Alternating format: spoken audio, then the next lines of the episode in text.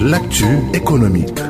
Mesdames et messieurs, bonjour. La France, l'Allemagne, le Royaume-Uni ainsi que quatre autres pays européens ont lancé la coalition Export Finance for Future, un projet qui vise à mettre fin à un horizon encore indéfini au financement public des projets impliquant des énergies fossiles à l'export. Les sept pays membres de la coalition E3F ont de ce fait adhéré à un ensemble de principes et s'engager à, entre autres, développer des mécanismes incitatifs pour mieux soutenir les projets durables à l'export et ce, dans tous les secteurs de l'économie.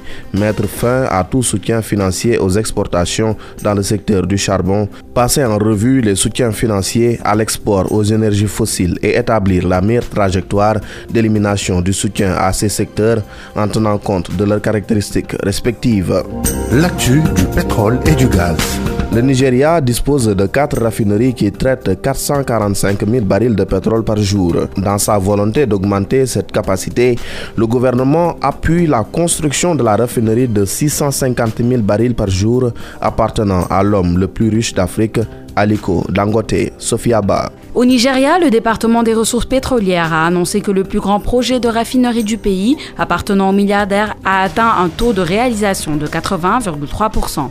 Une bonne nouvelle pour le secteur énergétique nigérien qui compte sur la mise en service de cette installation d'une capacité de 650 000 barils de pétrole par jour pour limiter ses importations de produits pétroliers et satisfaire la consommation domestique.